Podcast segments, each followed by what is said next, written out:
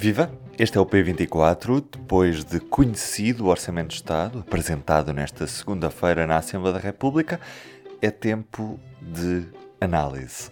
O desafio para hoje era ter à conversa um jornalista da secção de Política e um de Economia. Responderam à chamada o editor de Economia Pedro Ferreira Esteves e a jornalista Marta Moitinho Oliveira, que estão comigo neste P24, precisamente para analisar a parte política e económica deste Orçamento de Estado para 2023. Ou melhor, da proposta de Orçamento de Estado, uma vez que ainda não foi aprovado pela Assembleia da República e que o documento ainda poderá ser alterado consoante as votações dos parlamentares. Algo pouco provável, tendo em conta o cenário de maioria absoluta existente no Parlamento e a disciplina de voto imposta em questões como esta. Vamos então ouvir Pedro Ferreira Esteves e Marta Moitinho Oliveira. O documento tem aqui algumas novidades, sobretudo uh, uh, no IRS, uh, que, que, não conhecíamos. desde logo, há uma, há uma descida, há uma medida muito concreta, que é a descida do, do segundo escalão de, de IRS de 23% para 21%, acompanhada também por uma atualização dos escalões, dos novos escalões em 5,1%, Uh, que são medidas concretas que acabaram por libertar algum rendimento para as famílias um, e que procuram acompanhar então o aumento do, do custo de vida decorrente da inflação alta. Essa é uma medida importante. Há também uma medida, uh, também em sede de IRS, mas de outra natureza, que tem a ver com o crédito à habitação. No fundo, também há aqui uma medida que procura libertar rendimentos para as famílias um, e no fundo o que faz também é modular um bocadinho, mexer um bocadinho na, nas taxas de retenção uh, do IRS mensal para quem tem empréstimo à habitação e, com rendimentos uh, até 270 euros brutos, de modo a que as famílias fiquem com um bocadinho mais de, de dinheiro mensal, em termos mensais, para pagar o crédito à habitação na sequência da subida dos juros e da, das Euribor, não é? no fundo. Uh, esta medida aqui, depois será, uma vez que estamos sem taxas de retenção, é uma medida que não é necessariamente, é relativamente neutra em termos orçamentais.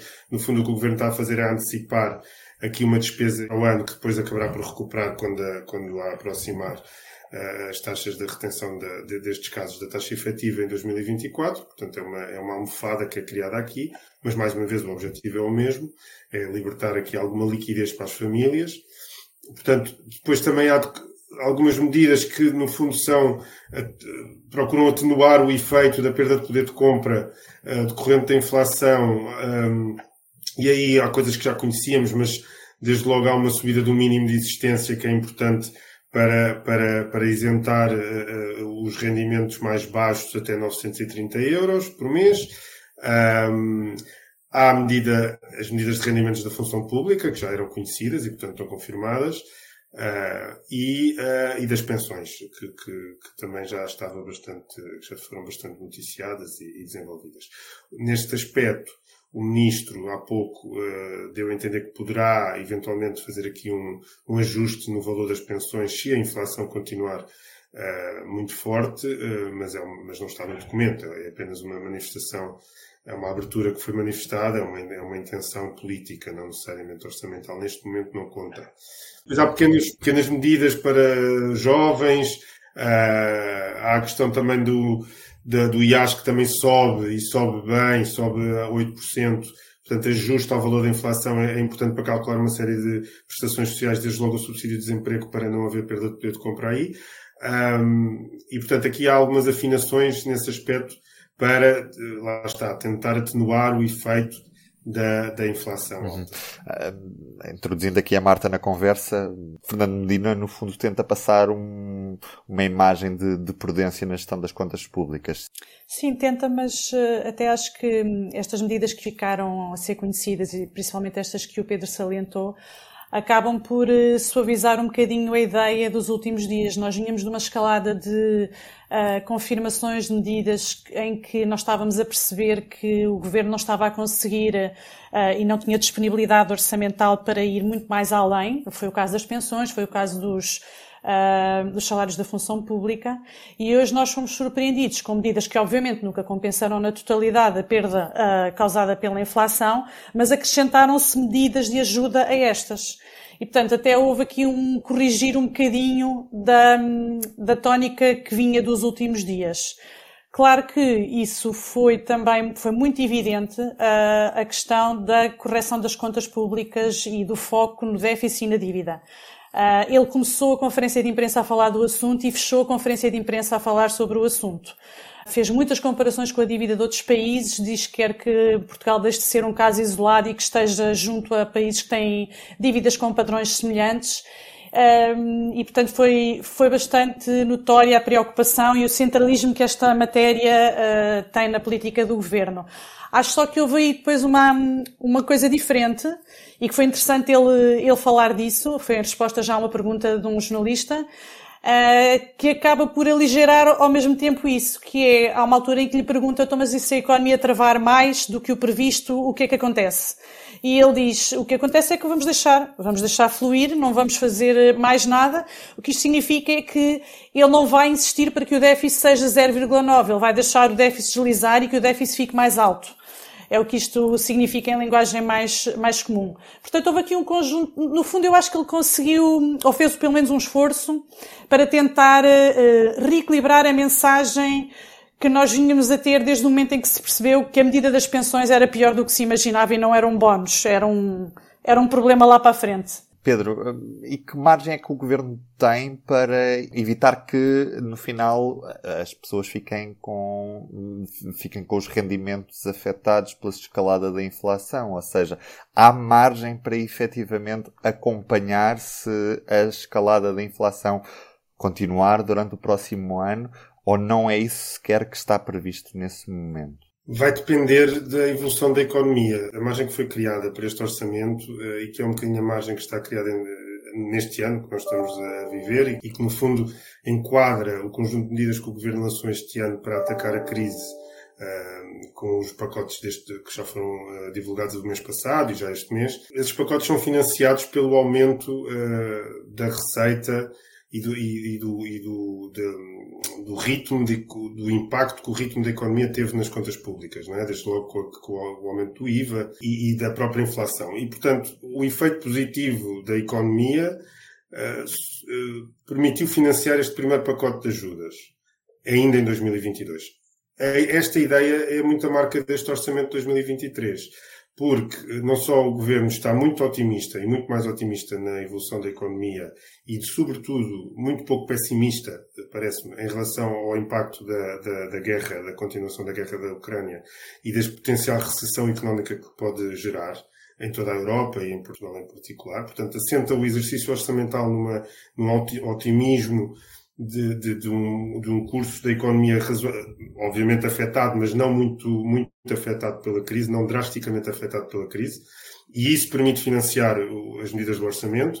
Por outro lado, espera que não tenha que fazer mão de novos apoios, porque é muito evidente neste orçamento de 2023 que a despesa com apoios até baixa, na realidade, face ao que foi gasto já este ano e, e, e, também gasto do ano passado, por exemplo, em relação à Covid. Portanto, o Governo acredita que em 2023 não vai gastar tanto dinheiro como gastou com a Covid, não vai gastar tanto dinheiro como está a gastar este ano com a inflação e com, com a subida, com estes picos de, de inflação em 2022 que estamos a viver.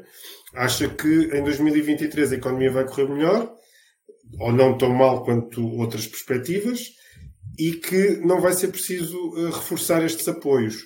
Portanto, quando tu perguntas que margem é que o governo tem, o governo criou essa própria margem com, esta, com este desenho macroeconómico que faz para o ano 2023. Uh, é uma escolha política e, e, e, se não correr bem, a margem que tem é, é, simples, é o que a Marta estava a dizer. É deixar fluir, ou o que ele disse que, que, que, que ia acontecer. É deixar fluir e, e escorregar uh, uh, o déficit porque a economia não vai correr tão bem, se for esse o caso, ou porque, uh, ao não correr bem, vai ser preciso reforçar os apoios que foram criados este, este ano, inclusive, que não, que não constam praticamente. Uh, os apoios, vamos lá ver, estamos a falar de apoios uh, extraordinários, portanto, uma entrega de dinheiro pontual.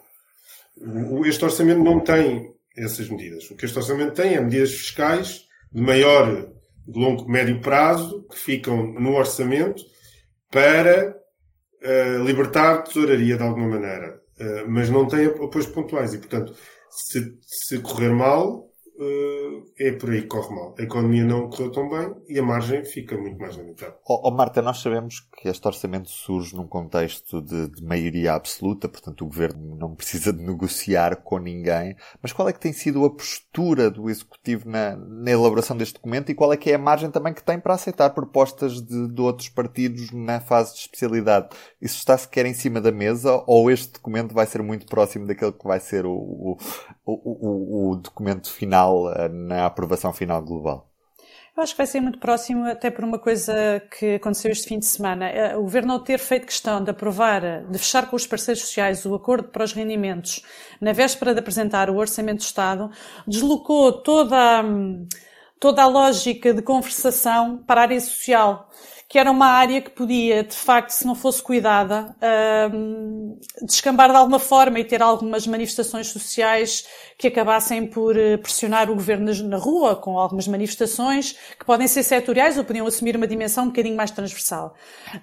Um, e, portanto, pareceu-me que o governo teve esse cuidado e hoje a Fernandina fez questão de, até nas contas que apresentou, do exemplo que deu do casal com dois filhos, quanto é que pode ir a beneficiar do conjunto de medidas que estão uh, previstas, não pôs só as medidas do orçamento nas contas, pôs as medidas do orçamento, mas também as que resultam do acordo de rendimentos.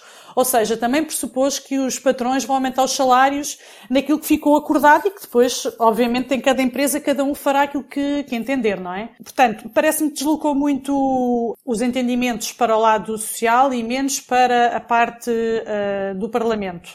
Na parte do Parlamento, de facto, pronto, o Governo não precisa de ninguém para, para, para aprovar.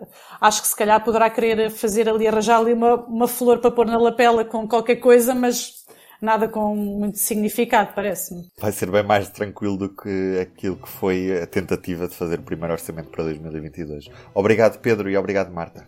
Obrigada. Obrigado. E é o tema, obviamente, em destaque nesta terça-feira no público: Orçamentos da Crise, alívio fiscal pago com poupanças nos apoios sociais.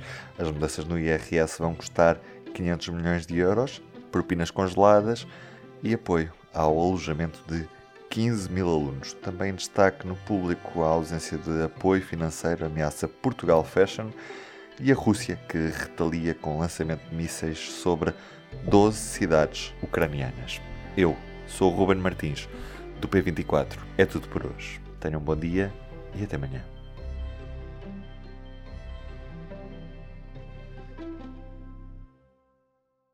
O público fica no ouvido.